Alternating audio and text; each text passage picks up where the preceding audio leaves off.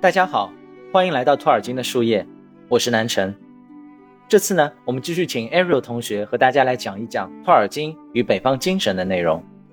后半部分呢，也会涉及到超多人喜爱的冈多林的陷落与北方精神的关系。上期节目过后，大家的反响呢都特别的强烈哦，觉得信息真的太过丰富了。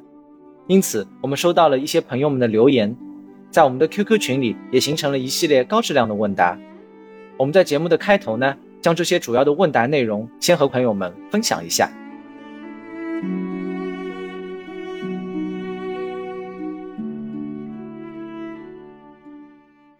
我们的老朋友雪莱问，《托尔金传》和 Wiki 都说 Owen Barfield 是 solicitor，所以他既是律师又是语文学家吗？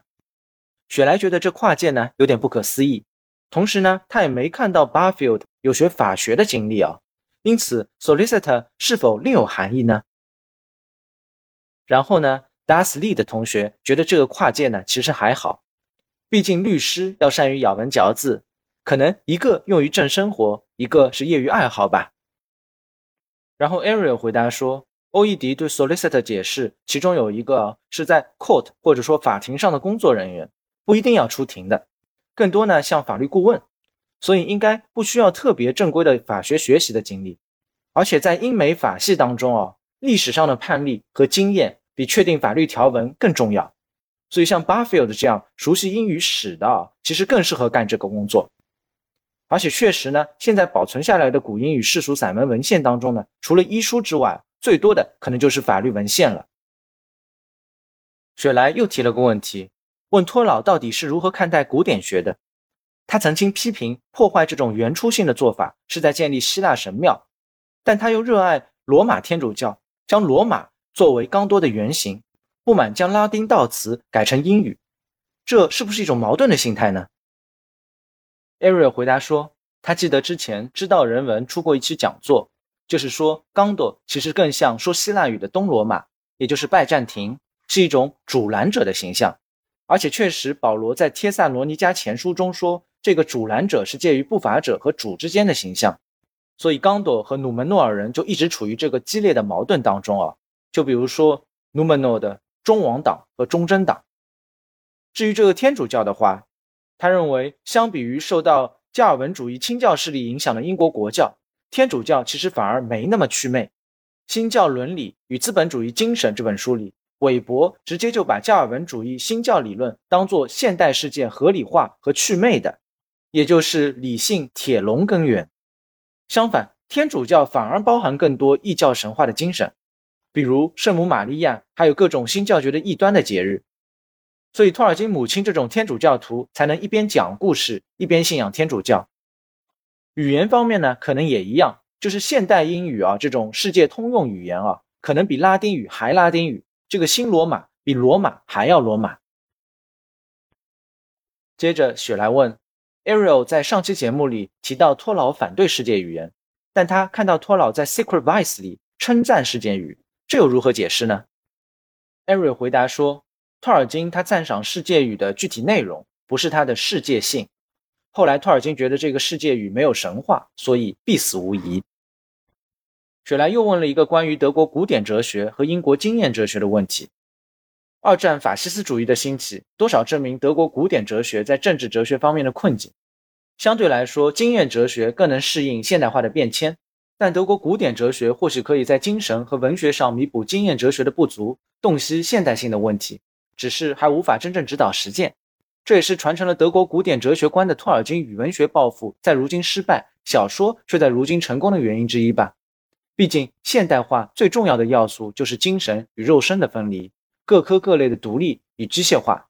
托尔金渴求的这种原初性，事实上已经不可能了。是否可以这样理解呢艾瑞回答说：“如果说这个政治的实践是现代资本主义再生产的话，确实是这个样子。”但是，如果是其他代表未来可能性的实践的话，可能就不一定了。法西斯主义呢，其实是刚好对新物二元论的前提彻底的妥协。一方面以最合理化的工业生产和官僚体系为其基础，另一方面抽象的鼓吹精神和意志的胜利。德国哲学就被他们误解成纯的精神和意志了。而当代语言学其实由于只是将目标限缩在了实证主义所规定的经验内涵上，导致现在其实挺积难重返、作茧自缚的。而且其中绝大部分从业人口已经触碰不了社会现实中的矛盾了，这可能就是过于机械化付出的代价吧。下面呢，我们就进入我们这期的正题，请 Ariel 和大家聊一聊托尔金与北方精神的具体关系。好的，大家好，我是 Ariel。我现在先来说说北方精神在昂格鲁萨克逊民族神话当中的具体传承。日耳曼民族的语言在人们熟知的马丁·路德用德语进行圣经的翻译之前，其实已经有了很长的文字记载了的历史。在公元四世纪，实际上就有哥特语的圣经翻译出现。甚至 “Elendai” 这个词汇的哥特语同根词，也在旧约圣经的以赛亚书的第十四章十二节被用来翻译拉丁语中的“明亮之星 ”Lucifer 一词。哈哈，我觉得这个很有意思了。大家呢，甚至可以脑补 Elrond 和 Lucifer，或者说 Melkor 的关系了。当然呢，他们本来就是有一颗精灵宝钻作为纽带的一种关系，也确实呢，都可以是明亮之星啊。哎，我真的不禁感叹啊，托尔金真的是很善于挖掘和联想词语背后的意义的。确实是你这么一说，也确实发现了托劳在这个方面的能力是非常的厉害。而且，确实在整个中世纪传统当中，这个 Lucifer 一词其实不仅仅可以指撒旦这个未堕落前的那个明亮之星的样子，也可以指基督他自己啊，因为他本人就是大卫的苗裔，那尚未燃起的星星之火。这一点和这个米尔寇还有埃尔仁迪尔之间的关系确实是非常的像。不过话说回来，当然很遗憾的一点就是，哥特语的遗产后来被迅速的遗忘。日耳曼语言的文献再一次大规模出现在历史当中，就是阿尔弗雷德大帝所开辟的九至十世纪的英格兰文化复兴当中。当然，正如黑格尔在他的历史哲学讲演录中所说，日耳曼民族在当时的主要使命就是确立和推广基督教的原则。所以这一时期的绝大部分文献是对古代文献，尤其是基督教相关文献的翻译，特别是以日耳曼史诗的方式改写了基督教的圣经叙事和圣徒传记。啊，记住在这里说的一定是史诗形式的基督教叙述。我记得我的老师写过一系列论文，研究过上期在图片中展示过的，后来的十一世纪作家 Alfric 所写的《Life of the Saints》即圣徒蒙难记中的相关的疾病隐喻的研究。这个 Alfric 也曾参与过古英语散文版本的圣经翻译，但是除非进行细致的词源学考据，我们很难看出他的作品有什么突出的日耳曼特征，因为他的翻译是相当忠实于圣经原文的。所以在这里我们不去细说。在这一时期，属于日耳曼民族自己的文学遗产，现今只剩下四十八行的古英语战歌残篇《芬斯堡之战》。还有同时期古高地德语的六十八行英雄史诗片段《希尔德伯兰特之歌》，但是这些圣经或圣徒传记改编的古英语诗歌，实际上在风格上更像古日耳曼人的英雄史诗，只不过描述的是基督教的叙事，而日耳曼人自己的神话和信仰体系，直到十二到十三世纪才在北欧以古诺尔斯语，也就是两部冰岛埃达和众多萨迦的形式流传下来，所以日耳曼神话到现在才被称为北欧神话。当然，托老专门研究的贝奥武夫虽然带有基督教的成分，但在很大程度上也是有着北欧日耳曼前基督教时代的文化印记的。当然，虽然古英语的绝大部分作品都是基督教作品的改写，但是毫无疑问，这些作品无意识地透露出了大量日耳曼民族特有的精神气质，而不是简简单单的对基督教文本的重述。我们可以从以下两点看出他们的特点：第一点就是他对世界无根据性的强调。这一点尤为突出地表现在古英语的哀歌当中。我们上期已经提到，从艾克哈特、波莫一直到谢林等人的德意志日耳曼神智学传统，在哲学史上开辟了对非根据概念的强调。啊，非根据或无根据，即 o n t 或者 h o n t 的概念，我们可以简单的把它们理解为与其相近的词汇啊 a b g h u n t 即 abyss 深渊。当然，它们也是有细微的差别的，在这里我们就不过多赘述了。那么什么是这个深渊呢？这就跟天主教神学当中的最自我悖谬的地方有关。罗马天主教的官方神学家托马斯·阿奎那在借助亚里士多德的物理学进行上帝存在的宇宙论证明中，就会把神设想为不动的第一推动者，就是一切其他事物存在的原因，自己却是没有原因和根据的。所以后来十七世纪的荷兰哲学家斯宾诺莎就会把神理解为什么？理解成一种自因 causa sui 的自己给自己原因的实体啊，因为它已经是绝对的、至高的、无上的存在，就不可能再有外部根据，所以只能自己给出自己的根据。在这个意义上，我们最终直面神，在实际上根本上就是直面着一个没有其他根据的无根据者，也就是一个深渊。那它是它是一种暴力一样的不可名状的存在。所以，正如中世纪的箴言“我信，因为荒谬”一样，这个世界本身在最根本的层面上就是荒谬的。直到现在，人类的科学体系实际上一直都建立在一系列基础的公理性假设之上。那么，这些公理是从何而来的？这就是一个问题。是让很多人望而却步的深渊性问题，但是日耳曼人却对此一直非常关切，因此古英语的哀歌总可以感受到一种不可名状的深渊性暴力。比如说，在我尝试翻译过的对托老影响巨大的古英语哀歌《浪游者》的第九十五行，Who theothrag yavat？那光阴就如此逝去。其中 theothrag 的 theo 是古英语中的第一个阴性定冠词，thrag。就有时间、时代的意思，所以在日耳曼人眼中，时间就是一种深渊般的幽暗的、不可名状的力量。这一句话之前就是著名的这个 Ubisoft 的片段，也就是“今何在”之问的片段。Where come Mah？Where come maho？Come Mathon Yeva？Where come Simbala Yesitu？Where come sing don Sele Driamas？Ella Bertbune。I la beer vinga, I la sildness stream, who shall thrag ye want？骏马今何在？骑手今何在？宝藏的赐予者今何在？宴饮列坐今何在？厅堂的欢愉今安在哉？悲哉闪耀的金杯！悲哉披甲的勇士！悲哉列王的荣光！那光阴就如此逝去。连续五个 where 就是我们说的 where 在哪儿，再加上三个 ella，即现代英语中表达一种悲叹情绪的 alas，深深的流露出了在时间支配下的世界，荣光都会消隐的基本现实。这一点在《魔戒》的第三卷中，以性质类似的八个问题句，在阿拉贡所唱的诗歌《Lament for the Rohirrim》中，同样的展现了出来。下面我来给大家读一下这段，一起感受一下。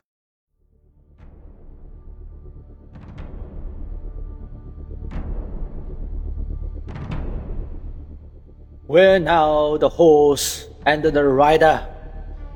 Where is the pole that was floating? Where's the helm and the hauberk And the bright hair flowing? Where is the hand on the harp string and the red fire glowing?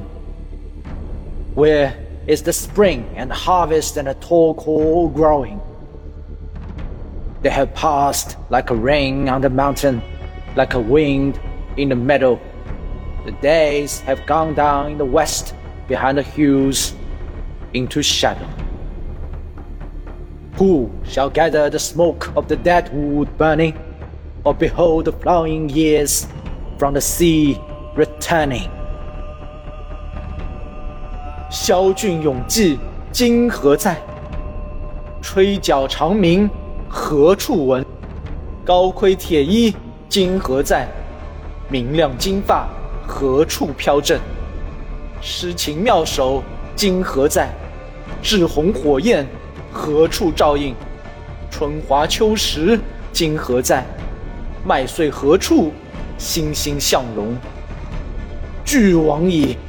如山岗微雨，草原飘风。落日西坠，幽影山后，死木燃尽。谁人收取长烟？谁能见岁月流逝西海，何时归？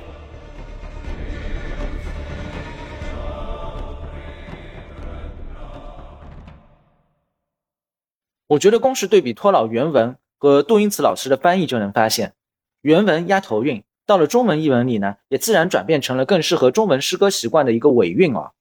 从中呢，也可以发现两种文化的很大的不同。我觉得还挺有意思的。这一段呢，在第二部电影里也借 Seldon 王之口呢做了类似的展现啊。将战前的这种氛围啊渲染的特别好。我们呢也刚好可以插播一下这个片段，感受一下。Every villager able to wield a sword has been sent to the armory.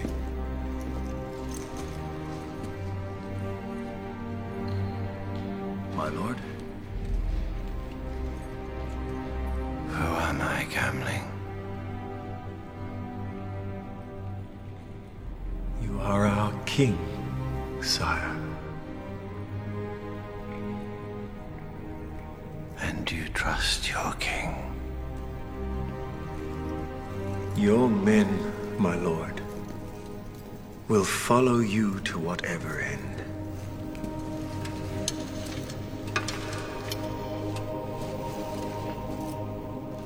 To whatever end.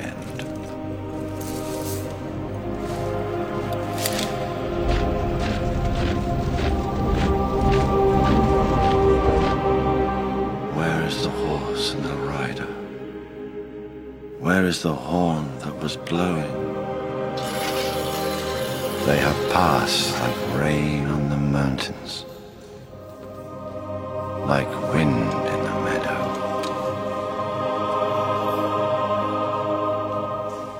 The days have gone down in the west, behind the hills,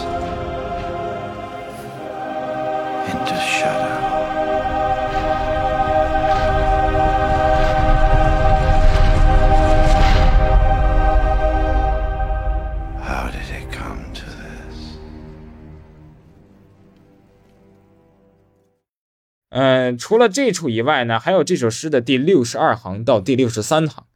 Swazis maiden yard, era dohra yehuam driasis on the fearless。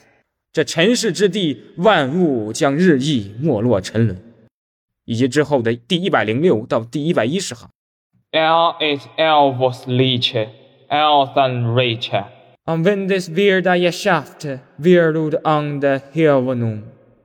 Om vendes virda geschaft, virlud an der heavenum. Her bis fyrchen länen, her bis freande länen, her bis månlänen, her bis mälen. Adis ersen gester ida virthis. 地上王国的一切充满艰辛，直到天穹之下的尘世更改命运。这里财货只是瞬息，友谊只是瞬息，众人和亲族都将逝去，大地的根基也将变得空虚。这里面使用的这个词叫 “virda”，也就是“命运”这个词的复数形式，和刚才提到的“时间 ”“throg” 一词类似，实际上都是日耳曼人对这种 “virud” 或者叫 “maiden yard” 一种世间性的可怖的深渊性力量的理解。在这首诗的第五行，则明确表达出了这种力量的性质：“Weird before art，命运充满了 art，其中包含一个否定前缀 are，加上一个 let，这个词有思索、智慧和理解的意思。刚才提到的著名的阿尔弗雷德国王，他的名字就是 elf 精灵，加上 let 智慧，所以统称到一起就是精灵的智慧的意思。那么 “art” 的这个词整个如何理解呢？其实后来在德国的神智学传统中啊，尤其是在谢林他的世界时代当中，就使用了这么一个和他意思相近的词汇，叫做 “unfordenklich”，不可预思的、不可提前思考的、深不可测的、直接被给予的无根据者，即我们这里所说的命运和时间的深渊本身。综上，我们可以看出，古英语哀歌和希腊悲剧类似，共同表达了一种无根据性。他们的主人公都是完全脱离出共同体，也就是城邦或者说是北方的密酒厅堂啊 c e l e d e l i a m a s 刚才提到的厅堂之欢愉的一种彻底的远离文明、彻底的漂泊状态。但是，不同于尼采在悲剧的诞生中称希腊悲剧是酒神艺术和日神艺术的综合，阿波罗和狄奥尼索斯共同作用的结果，在半年都看不到太阳的北方产生的北欧神话中的萨迦乃至古英语的哀歌，是一种无日神装点的酒神精神。北方的日耳曼人仿佛在那中世纪民族早期大迁徙的动荡年代，压根儿找不到自己安身立命的根据，弥漫着一种在深渊中绝望的氛围。这实际上是整个中州神话当中安德瑞斯对芬罗德所透露的人类所一直面对的命运。我感觉北方民族的这种在深渊中对无根性的呐喊啊，和我们华夏民族对家园的这种依恋性反差还真的挺大的。我记得当初《流浪地球》上映的时候啊，都在说中国人连迁徙逃亡啊都要带着地球家园一起走，真的还蛮有感触的。Arrow，请你继续说下去。好的，被托尔金称为这个英雄的哀歌的贝奥武夫，在整体的历史背景上也表现出了相似的精神。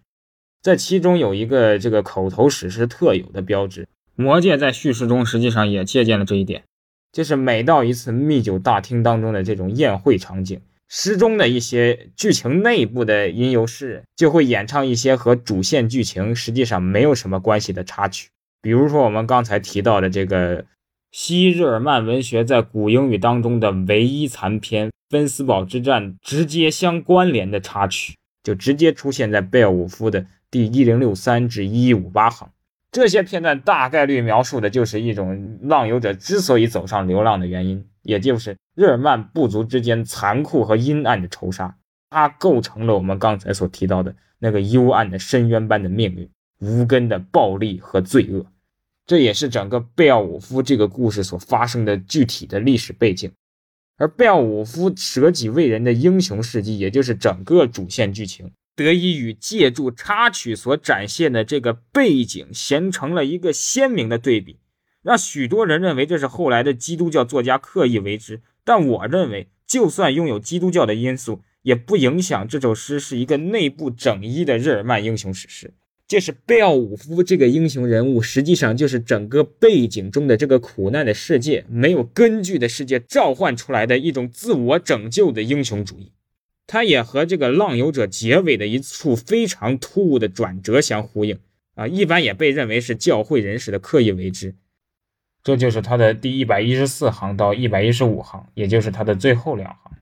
Where be some the him are they sages forward to Father on heaven,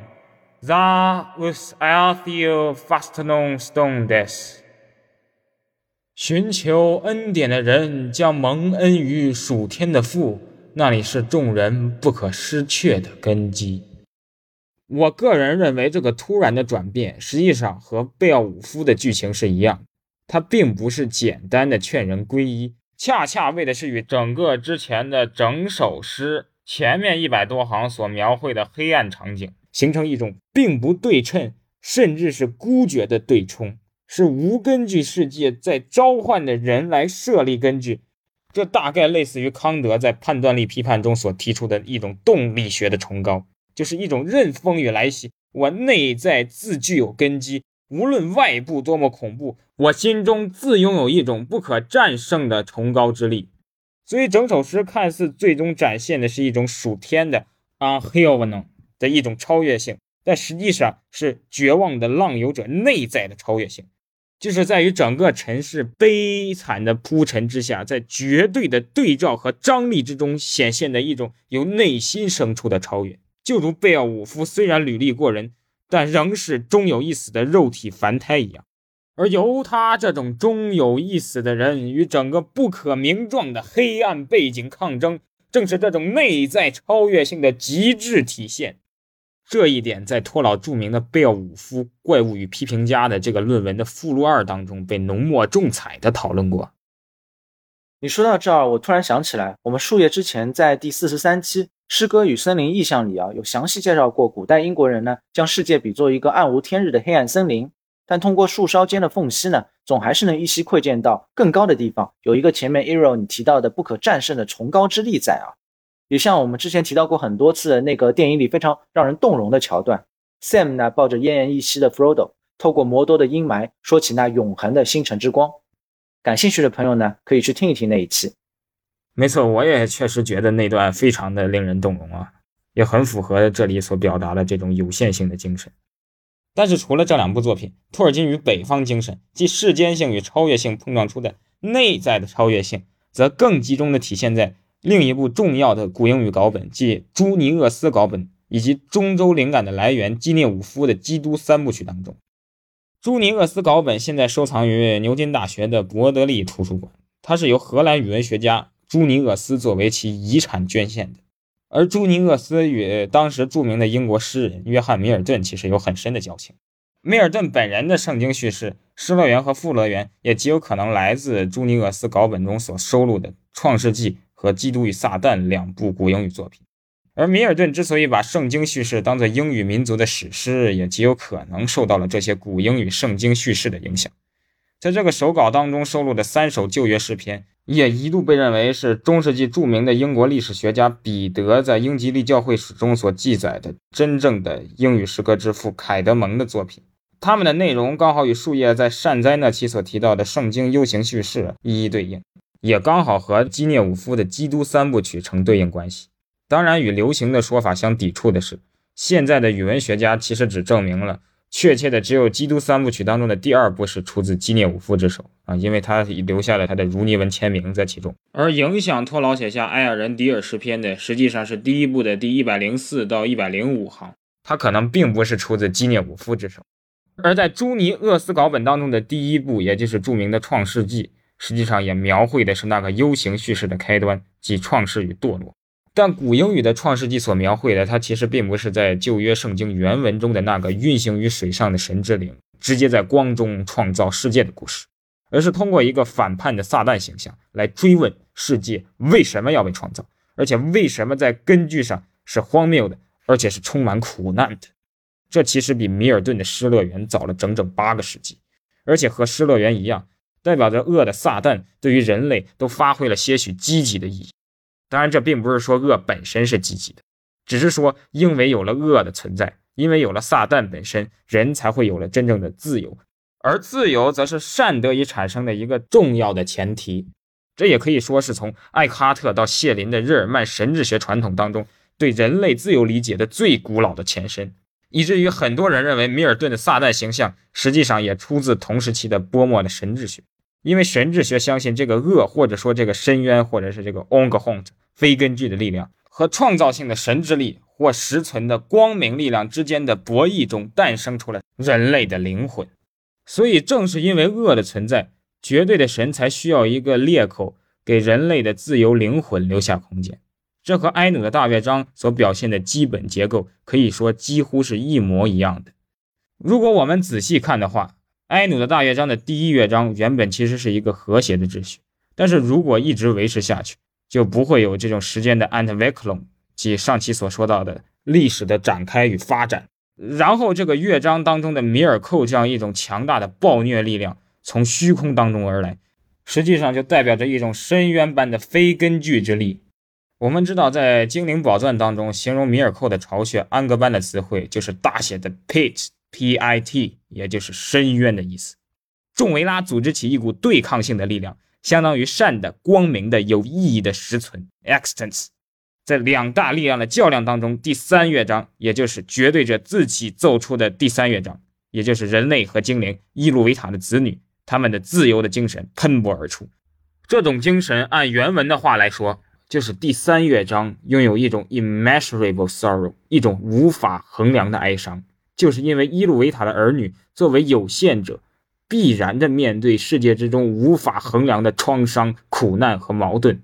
但是它的美也来源于此，也就是因为有限者在世间的挣扎，才产生了众多壮美的传奇故事。它可以让有限者的有限性本身，同时就比苍穹更高，比深渊更深。成为了最终米尔寇带来的这种暴虐的偶然性中生发出的一种自由的拯救性的力量。而直接启示托老开始进行中州神话创作的《基督》第一部《Advent》，即降临颂的第一百零四到一百零五行，也就是著名的那一段：“Ila Elanda Angla Beochtast Over Maiden Yard Monusended”，描绘的其实是同一件事情。这句话本身的背景就是在 Maiden Yard 尘世之地，或者说中州世界之上的黑暗死因当中的人，渴望着拯救。于是呢，绝对者，也就是神，道成肉身降临于世，和伊如独奏出乐章、流溢出伊如的儿女，其实是同构的。而基督本人的诞辰，就再度重申了有限性的至关重要性。所以古英语诗歌会用 Aranda 这个日耳曼神话中发出有限光辉的星辰形象，来替换掉拉丁语当中的原文 Oriens 太阳，去描绘基督。正是因为有限性，保证了人能够自由，而不是按照一个外在的必然性行事。而且和一般的朴素的因为对外在的律令而恐惧的这种不得不履行的道德义务不同，真正的意识到了自己有限性的贝奥武夫式的日耳曼的英雄，是因为内在的感召和良知推动其进行这种孤绝的在深渊当中的挺立，于是，一种不得不去做的道德变成了自我感召的必须去做的伦理，这就是人类创造力的真正根源。就如托老在这些诗句的电光火石的感召当中，做出了他认为的必须要做的事情——神话的次创造一样。这种创造和神的创世有着同样的伦理意义，他们都是一种面对深渊的自我拯救。当然，对于托老来说，就如上期所说的，这个深渊正是英语世界和英语语言的深渊。这也刚好对应了他在《论仙境奇谈》当中的 “fairy story” 的四个功能之一，也就是 fantasy，从无中。构思出不可能之事，而之后的第二部《出埃及记》（Exodus） 则是托老本人亲手编纂和注释过的文本，它对应的正是 U 型叙事的低潮，即苦难和救赎。主人公摩西在其中俨然也变成了一个日耳曼世界的英雄，这个叙事也最终变成了摩西带领以色列人经历千难万险，冲破旧世界束缚的战争史诗。他把摩西本人的英雄气概可以说发挥到了淋漓尽致的地步。上期我们提到过的德国哲学家恩斯特·布洛赫就会盛赞摩西出走埃及是世界本身得以怀孕的标志，并宣称《出埃及记》和《约伯记》为旧约圣经当中最具解放性的文本。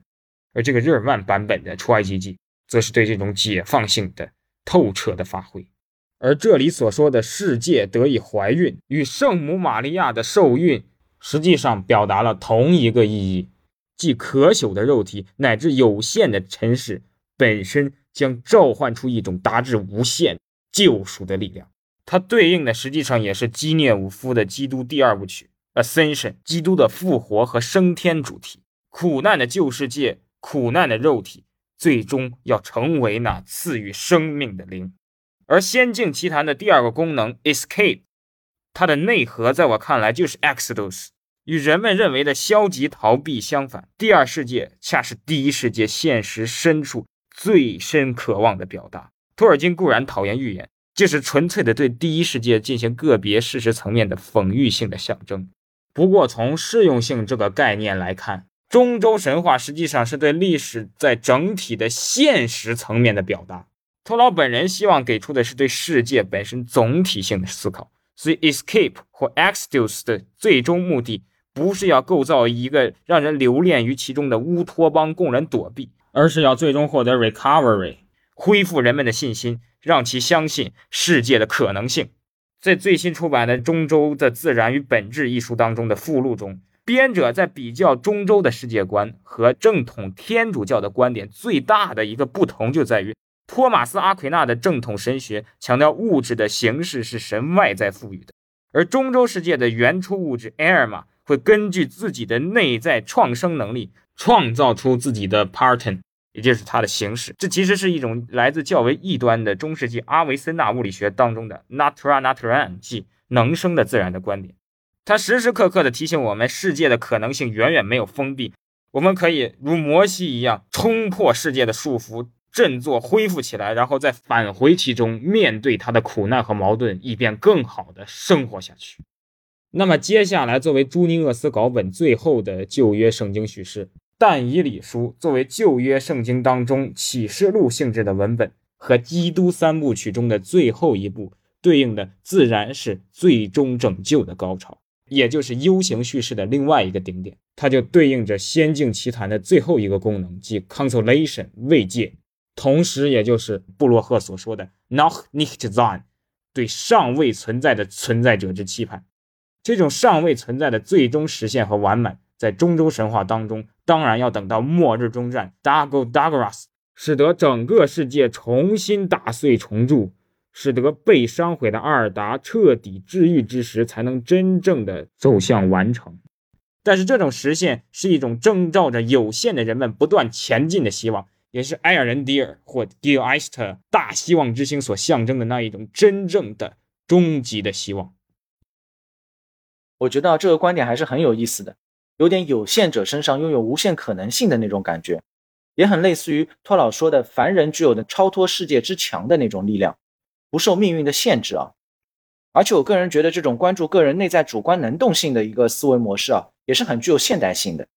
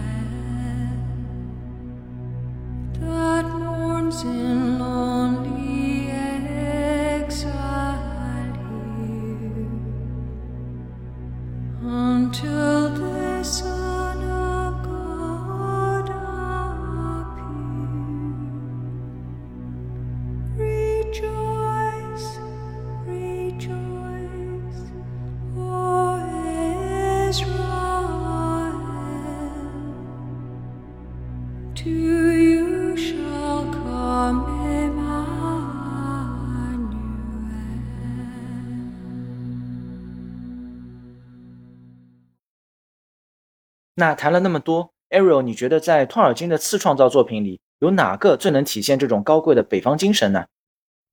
嗯，刚好一个月前呢是这个冈多林精灵的节日——夏日之门，所以也凑巧的是，我觉得这个冈多林的陷落啊，不仅是中州神话的开端和基石，而且是三大传说当中最集中的体现了来自北方的高贵精神的作品。但是我觉得很遗憾的一点就是。作为最早写作但出版最晚的作品，托尔金自初稿完成之后就很少修改，所以他也被遗忘的最为彻底。在远古的三大传说当中，这个贝伦与露西安啊是最为知名的。然后胡林的子女是反复写作次数最多的，小托和托学家也经常在访谈中提起这两部作品，而冈多林的陷落这部作品却被长期的遗忘。之前我记得中文版刚出版的时候，还被戏称为这个郭冬临的陷落啊，还有什么郭冬临的陨落、郭冬临的秋天，乃至郭冬临大瀑布这种五花八门的奇葩译名。但是根据小托的看法，他之所以被修改的少，正是因为他在整个传说故事集当中有一个基石的作用，不可以被轻易的撼动。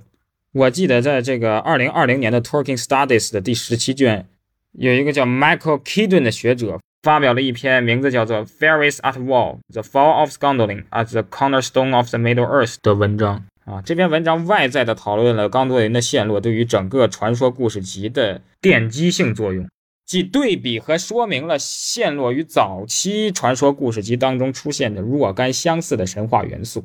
比如说战争作为一个幻想与现实的接口，索姆河战役究竟给陷落提供了什么样的灵感？还有诸如类似恶龙呀、奥克呀等等这些奇幻生物和这个坦克，还有当时的整个战争宣传有什么关系？感兴趣的可以找来这篇文章去读读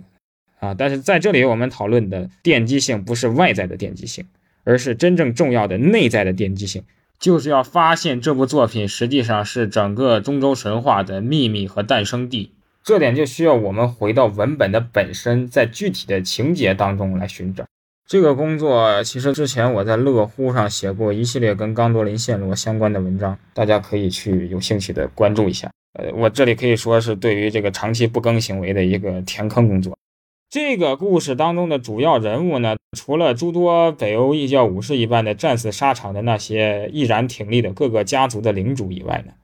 剩下的就是如这个波士顿学院的彼得克雷夫特教授。在《The Philosophy of Talking》一书当中所提出的一种神话三元结构中所对应的角色，也就是使者、先知与君王。这个三元结构在魔界当中所对应的就是 Frodo、Gandalf 和阿拉贡，在这个冈多林的陷落当中所对应的就是图奥、伊坠尔和冈多林之王图尔贡。而克雷夫特教授之所以有这种灵感的来源，正是柏拉图的理想国中所描绘的身体的。腹、头、胸三元结构或者说是灵魂的三重美德：节制、智慧和勇敢。当然，在我看来，在整个冈多林陷落的这三位重要角色当中，起枢纽作用的就是 John Gas 在《托尔金与世界大战》中所表明的作为仙女新娘的伊坠尔。但是伊坠尔自身并没有表现出什么新娘的特征啊，虽然她可以说是整个神话的 First Lady 第一位出现在传说故事集当中的女性。她和这个图奥也是第一个被创作出来的人类与精灵的联姻。在贝伦变成人类之前呢，他们就是唯一一对人类和精灵的联姻了。但是和 Lucian 和阿尔文作为这个恋人的形象不同，文本并没有对图奥和伊坠尔之间的这个 romantic love 有一点点多余的描写。因此，他被后面的人提及的是最少的啊。他们之间的所有主要的故事，其实都围绕着婚后的这种 ethical love，就是家有儿女以后的这个伦理之爱的故事。所以，像书页第一期就提到，对托老影响最大的两个女性，一个是母亲 Mabel，一个是他的妻子 Edith。那么，伊迪丝当然是第一次和第三次联姻，也就是 Lucian 和 Arwen 的原型。但是，只有第二次联姻中的伊坠尔就很不一样了。她几乎是除了阿拉贡的母亲吉尔雷恩以外的唯一一个早期的母亲形象，而且他们的孩子名字都凑巧叫做 Esther 希望！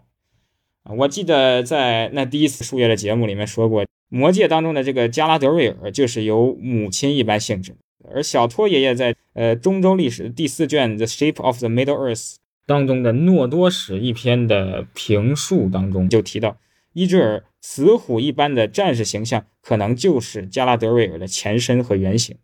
所以，P.J. 在他的电影当中就把埃尔隆德和阿尔文的佩剑哈萨冯最早的主人归给了伊坠尔。所以，总的来说，这个伊坠尔并不像一个新娘的形象，而更像是一种类似的英雄母亲的形象。这除了托老师为了纪念自己的母亲以外呢，在这个天主教神学当中，也有一个极为重要的分支，叫做。马学就是玛利亚学，也就是研究圣母玛利亚的学问啊。这个不是我随意的联系的，因为除了艾亚人迪尔本人的名字来源于基督以外呢，托尔金仅有的设计的四个女性个人徽章，两个给了 Lucian，一个给了他的母亲 Marian，剩下一个蓝色矢车菊的这个徽章就属于伊坠尔。而蓝色矢车菊除了是德意志民族的国花以外呢，它在德国南部的教堂的某些壁画里。还就是圣母玛利亚的标志，而天主教关于圣母玛利亚的研究和崇拜，其实在根本上是探索的一种有限者的血肉和以孕育拯救的这种可能性。再结合三位一体的教义，玛利亚就是新约启示录当中所形容的那个世间共同体，也就是教会的象征。所以，围绕着玛利亚的争论核心就在于尘世的人类能否自我拯救。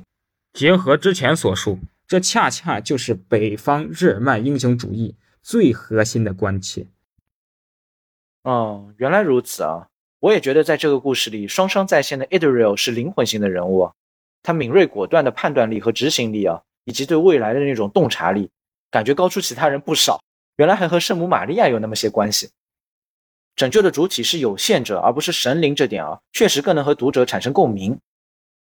所以，在我看来呢，其实冈多林的陷落对于整个中州神话的奠基性也是内在的。所以，这场冈多林陷落的战争，与其说是对索姆河战役的复刻，其实不如说是 John Gas 所提到的，它是一场内在的战争。因为整个神话的基本冲突的确立，就是在其中得以完成的。这一点其实可以从三个方面加以认定。那么，第一个就是冈多林这座城市本身的意象。以及他和他的建造者图尔贡之间的关系。熟悉《精灵宝钻》的情节的读者其实都知道，这座城市是众水之主乌谋托梦给图尔贡还有芬罗德，让他们在隐秘的地方建立起了冈多林和纳国斯隆德。这个由神托梦传递讯息的方式呢，在古代神话实际上是经常出现。后来在中世纪形成了非常著名的梦幻诗传统。比如说古英语的著名的宗教抒情诗，名字叫做《十字架之梦》啊，等等。这个梦境呢，当然也不同于精神分析所解释的是一种压抑的存在，它反而是指向未来的一种预先推定啊，也就是我们上期提到的 forshine 先现，未来在主体意识当中的预先显现。而为什么是图尔巩和芬罗德这两个角色呢？就是因为他们两个在当时是最和费艾诺所开辟的这条奔向深渊的。以占有自己的所造物为目的的这条诺多流亡之路，有着最明显的张力和冲突的。而且他们都都在这场流亡的过程中遭遇了巨大的创伤，因为他们都与自己的爱人被迫分别呀，也就是被迫与两位凡亚族精灵阿玛瑞伊和埃兰威相分别。而正是因为他们和诺多族主流的历史有一种张力和冲突，他们才能被指派去建立起冈多林和纳国斯隆德这样的命运之高墙的开口。所以后来的历史就是任外面风雨来袭，这两个地方自是世外桃源。不过，正如摩西一样，他逃出了埃及，却自立了律法。图尔巩在精灵宝钻征战史的第十六章对自己的妹夫埃欧尔所说：“我的判决就是律法。”这一句话激怒了埃欧尔，造成了后面一系列的悲剧和灾难。而这种对律法的宣誓，实际上也代表着一个根本的转折。冈多林原本作为一个命运的缺口，现在又明显的陷入到了诺多族的命运当中。正如使徒保罗在加拉太书的第三章第十节所说：“凡以那律法为本的，都在诅咒之下。”图尔贡如此这般的对冈多林的主权之宣誓和费艾诺家族的誓言，虽然表面上不同，但实际上却拥有着相同的内核。这是图尔贡自己的造物，即冈多林这座城市本身反过来统辖了他的意志，而且这种对城市的封闭和占有本身成为了律法。我记得石钟哥老师的同人小说叫《As the Preview Draws Nigh》啊，Draws Nigh 其实就是现代英语中的 Draws Near，它是一个中古英语的写法，它的意思是在危险迫近之前。在这部作品当中描写的伊芝尔看着自己的父亲对于这座城市的象征，也就是金银双树格林加尔和贝尔希尔的那种眼神，就如费艾诺看待精灵宝钻的眼神是一样。为了对自己所造之功的一种安全的占有，他订立的封闭城市的律法也最终成为了一种威慑性的暴力，倒过头来激怒了埃奥尔，酿成了后来的一系列的恶果。所以最后在那个最早的版本的冈多林的线路当中，伊芝尔和图奥就有这样的评价性对话。智者的盲目真是可悲啊！这个智者就指的是图尔贡伊芝尔的父亲。那么图奥回答说：“我们所爱之人的过错固然可悲，但那是勇敢的过错。”所以其实这就表现了一个诺多族历史本身的一个魅力和悖论性的地方。他们出走出维利诺看似是一个非常勇敢的个体性的行为，但是呢，这种勇敢最终的代价就是要忘记自己的有限性，忘记了自己所造之物本身就是有限的存在，而他的盲目也就在于此。他们遗忘了这个古英语的浪游者那些 where 的追问，忘记了世间的无根性，也最终执迷，当然也确实是勇敢的执迷于自己的造物当中。这也许就是图尔贡这个人物，乃至整个诺族族的那些费艾诺式的英雄，他本身的魅力，但同时也是危险所在。嗯，确实，托尔金的各种故事呢，也一直在告诫我们，不要过分迷恋自己的技术与造物，否则呢，迟早会沦为造物的奴隶。不可避免地被占有与裹挟，丢弃自己的自由意志和创造力。那么第二点就涉及到了另一个关键的人物，也就是麦克林·劳米，那追寻太阳的微光之子。对他的描述可以说生动地体现了托尔金神话当中的恶的发生学，也就是在那微光之中诞生的有限者，不甘于有限的微光，要追寻他自己的太阳。他把他所爱恋的伊芝尔就当做他的太阳。他以为这个爱的背后依靠的就是权力和争取权力的努力、奋斗与成就，所以他这种不安于微光的，要在白日中取得成就的奋斗者形象，其实也就是诺多族的一种遗忘有限性的，在阳光之下的历史，去追求来自自己造物的成就之荣耀的一种典型的具身化体现。所以他在诺多族的城邦当中拼命的挤进城邦的荣耀与中心地位。成为了声名鹊起的话语主导者，也就不足为奇。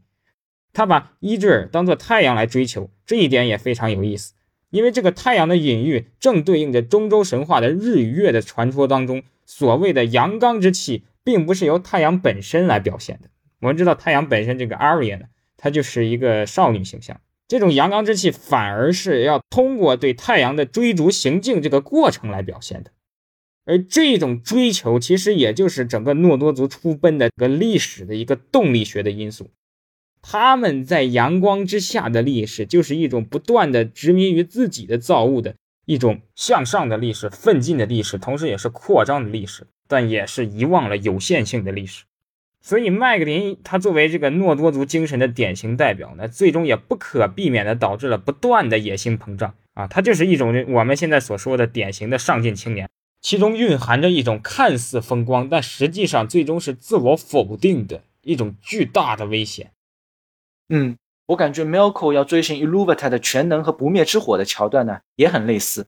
嗯，确实是这个米尔寇，其实就是日后。在整个宇宙背景当中，本体论化了的麦格林所象征的这种精神。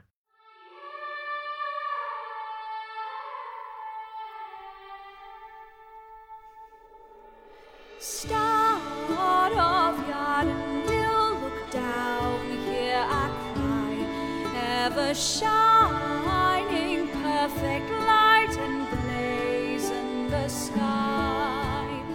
He decides to thee we sing in light of the silver.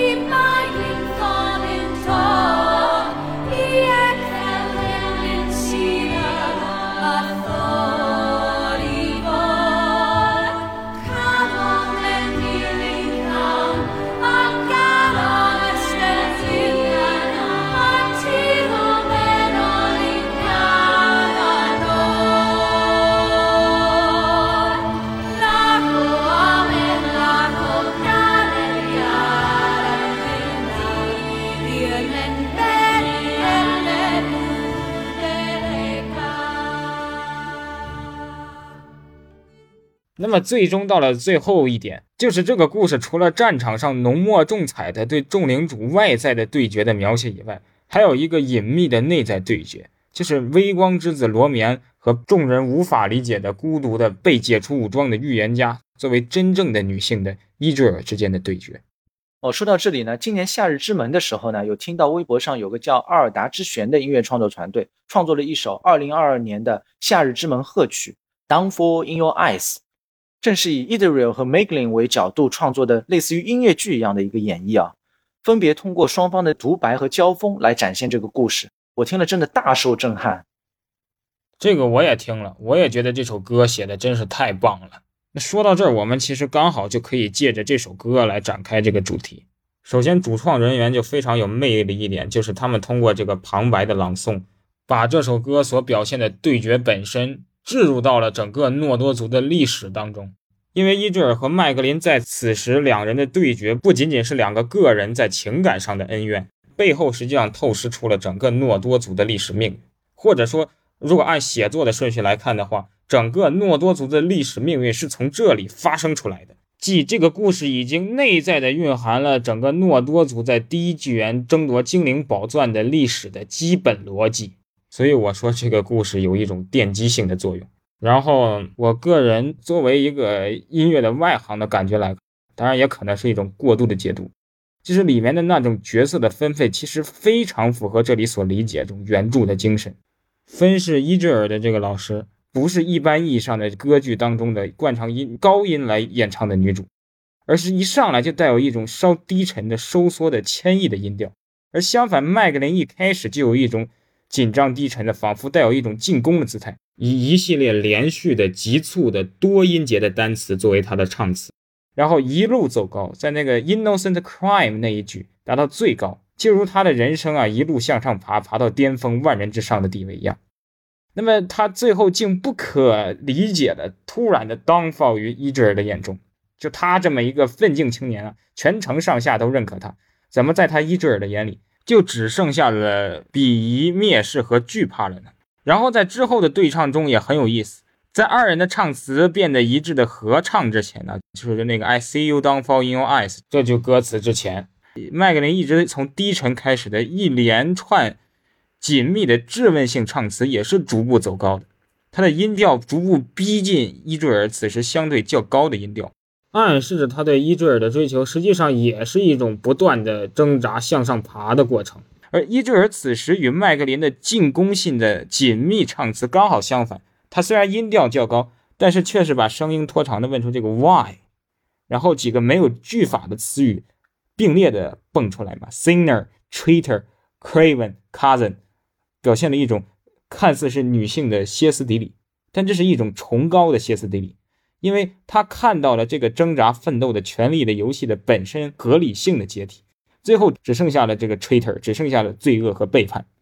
所以在他身上总的反映了一种托老笔下的女性角色的一个基本特征。就是他们绝不是那种继续在权力的游戏里挣扎的，然后最终在力量上战胜男人的女强人，而恰恰相反，女性不同于活在自己成就云端当中的男性，而深深的意识到了那种成就是一种作茧自缚的诅咒的根源。那么他不能理解男性对自己的造物和权势的那种近乎偏执的追求，所以他就要对他们问出 why。而且在这个魔界当中 e l v i n 喊出那种。I am no man 的时候，也不是在宣扬自己作为女人做到了男性难以企及的成就，而是意味着她彻底放弃了男性话语之下的评价标准。那么，作为女性的伊坠尔，在这里实际上就有了三重的奠基意义及其形象。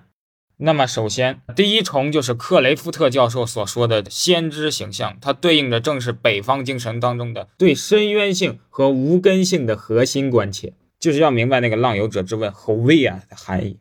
要明白 “Here bis lana”，这里的一切都是徒劳。无论什么可以彰显个人成功的成就，背后其实都是没有真正根据的。对他们的追求，就会像对魔界的追求一样，在无尽的权力欲望当中自我蒙蔽。所以，伊坠尔必须像《伊利亚特》当中的特洛伊公主卡珊德拉那样，或者像旧约圣经当中的犹太先知耶利米和以赛亚那样。预告出共同体其实实际上已经无法感知的灾难，他看似是在绝望的把这个灾难道说出来，那但是实际上，正如本雅明所说，只是因为有了那些不抱希望的人，希望才赐予了我们。以占有为目的的这种创造游戏，只有在这样的绝望当中才能走向破产，只有在这样的游戏破产之后，整个共同体才能走向 Exodus，走出埃及，走出过去旧世界游戏的网络。这个网罗在这里就对应的是诺多族被诅咒的历史命运。这个命运看似是一种来自外部的诅咒，但实际上是诺多族围绕着自己造物所进行的一系列挣扎、作茧自缚的恶果。而恶果之一就是整个诺多族这个民族共同体实际上已经预见不到了历史自身的矛盾和危机了。所以伊坠尔实际上一直在选择一个对于没有办法理解历史危机的旁人来说最坏、最有限的选项。就如这个原著里所说，他每当给别人说这个危机将至的时候，别人都是哈哈一笑，满口答应。但实际上，没有人真正的信服和理解，反而觉得他神智有些问题啊。包括在已经流亡了之后，大家都会选择安全的这个叫巴德乌斯温的这样的逃生之路。结果那条路最安全之路，反而是最危险的。因为整个共同体去判别安全还是危险的那个标准，也就是整个诺多族出奔的历史所造成的时代精神，它本身已经失效了。这时候必须要悬置起来，要把自己放逐出整个主流的文明的厅堂之外。像这个浪游者的姊妹篇叫《航海者》的这首哀歌的主人公一样，主动的要退出陆地上的一系列厅堂之欢愉。进入到一个看清楚世界无根据性本质的这么一个视角中去。当然，这里也很有意思的一个传统，就是在从拉丁传统的罗马天主教神学，一直到古英语、中古英语的抒情诗当中，他们都会把这个圣母称作 the star of the sea，海洋之星。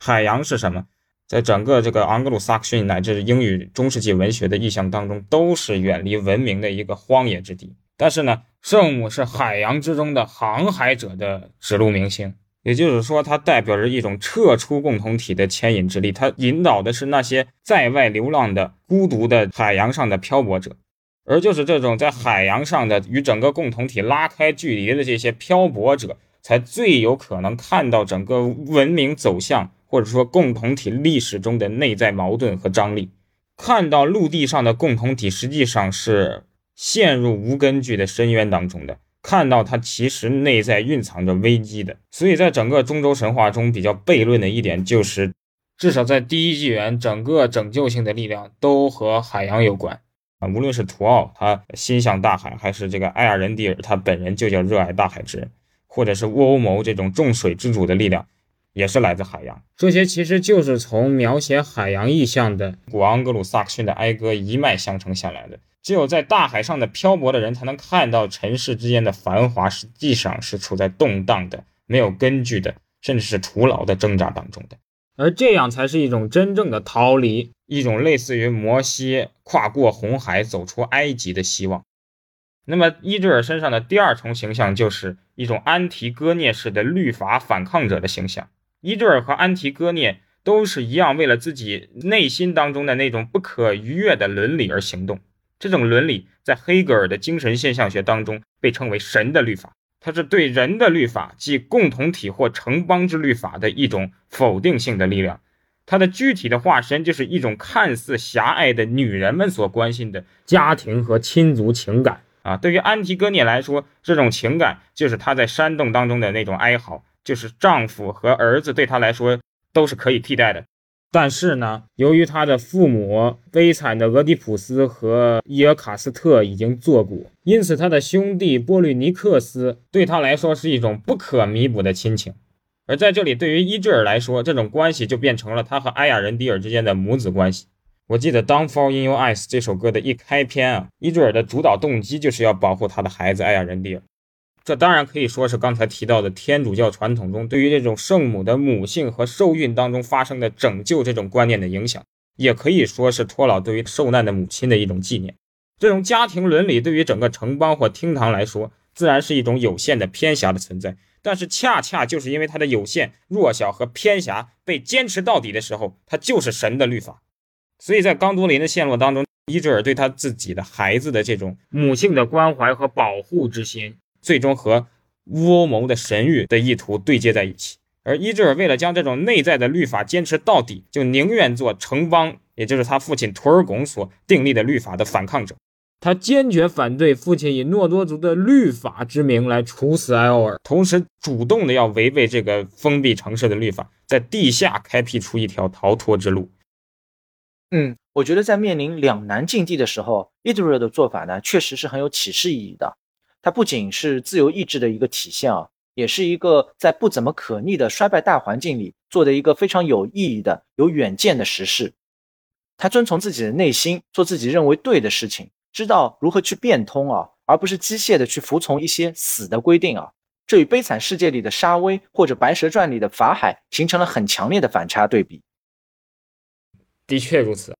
而刚才我们也提到了，伊坠尔是从地下开辟出那条路径的。这意味着，它代表着这种精神现象学当中黑格尔所说的女性所遵循的地下的，其实同时也就是黑夜中的律法。从这个意义上讲，为了坚持这种黑夜的律法，伊坠尔不得不自己把自己主动的流放出了厅堂，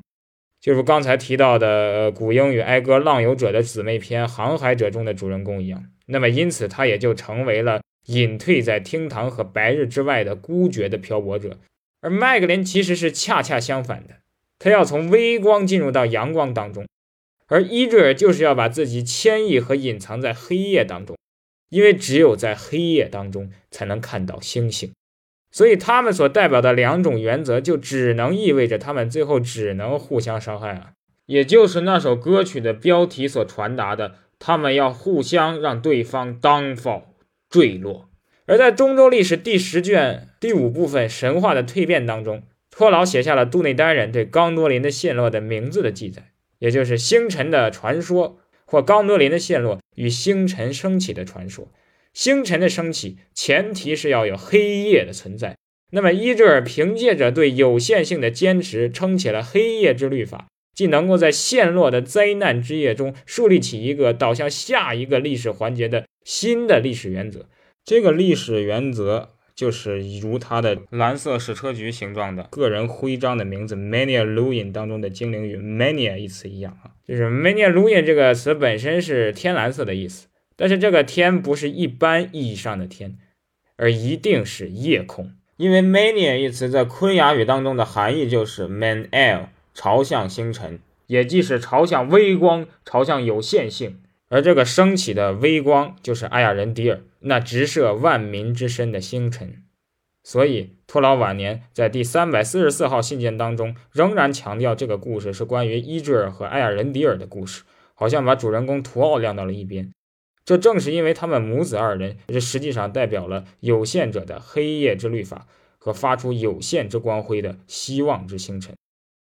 那么回到陷落的这个文本当中，伊芝尔在这里的第三重形象，就是和晚年的贝尔武夫一样的绝对渺小的对峙绝望的有限者。这也是后来所有的中州神话当中的小人物推动历史的主题的一个发端和奠基之处。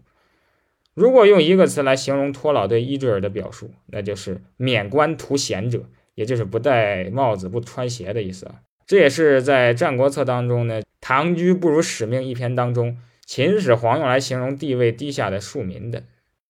也正是因为伊芝尔的这种不修边幅的外貌特征，所以他因此才得到了人送的绰号“银族 ”（Calabrinda）。除外更进一步，和所有的先知一样。他所说出的话都无法被共同体所理解，是属于一个被共同体当作有神智问题的一个异类的被排除的存在。而对伊坠尔的这两点描写，也分别从外在和内在的体现出了一种北方日耳曼英雄主义最重要的特征，也就是《浪游者》中提到的词汇 “virud”、“worldly”、世间性和尘俗性，以及 “elvoslich”、“suffering”、“hardship”、苦难和隐忍。这个词同时也有 childbirth 或者德语中的 Arbeit，是一种对于母性的孕育和生产力量的描写。这就如同旧约圣经的士师记之中，隐忍的躲藏于丈夫巴拉之后的以色列之母底波拉一样，伊德尔必须躲藏在图奥之后才能实现他的计划。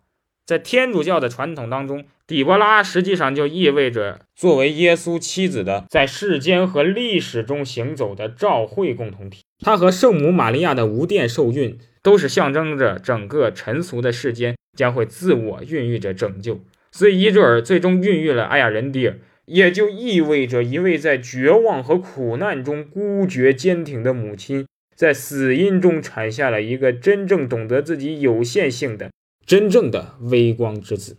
这和古英语当中的弥赛亚是一致的。在那里，基督被表达成了一颗星辰，而非传统的五加大拉丁文圣经中光芒无限的 Oriens 太阳。这种有限性和世间性，经由伊坠尔和艾亚人迪尔的奠基，中州神话才因此继承了来自北方的深渊意识、无根意识和有限性的意识。以及一种 worldly transcendence 来自世间的超越性，包括在刚多林的陷落的战争中啊，这场外在的对决当中，众领主的那种明知不敌也要亮剑，已经不再以把城市本身得以保存下来的这种胜利为他战斗目的的孤绝的不抱希望的战斗，也就是这种来自北方的对于有限性和世间勇气的一种生动的外现，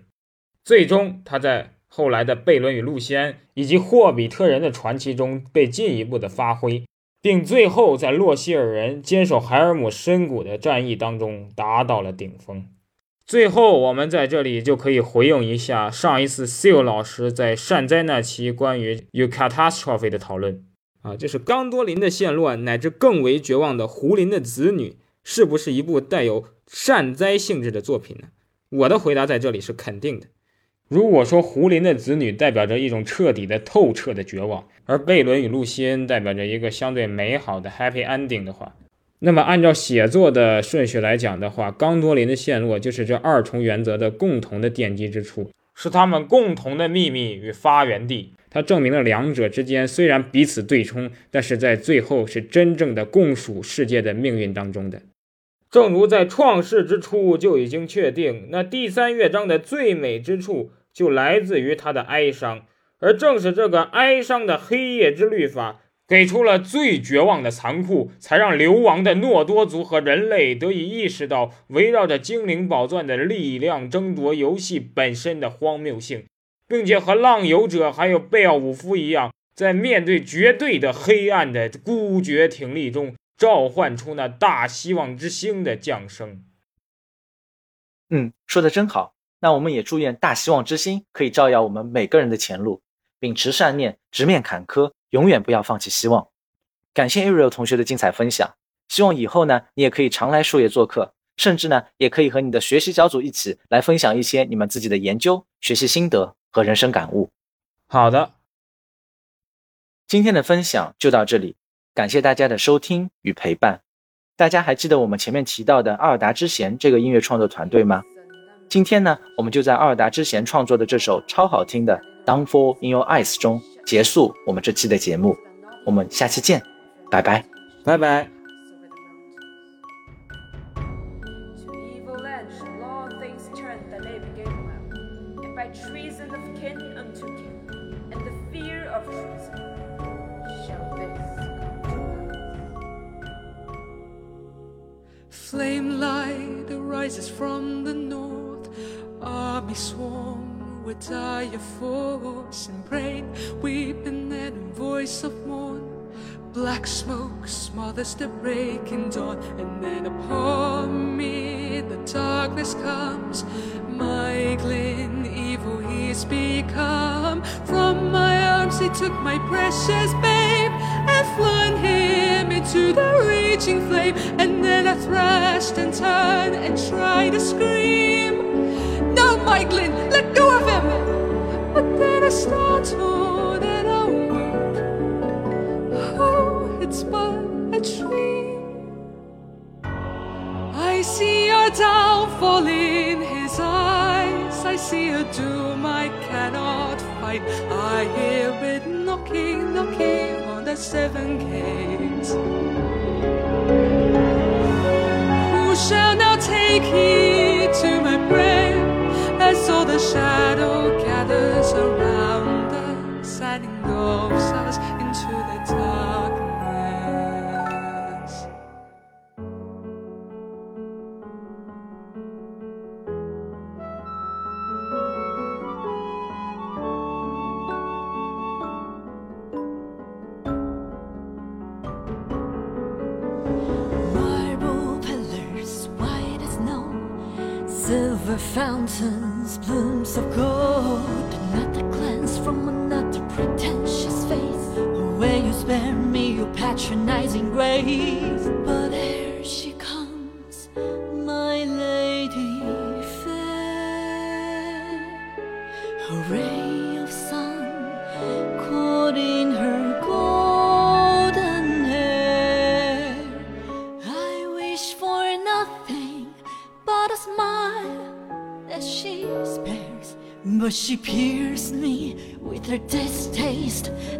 her clothes.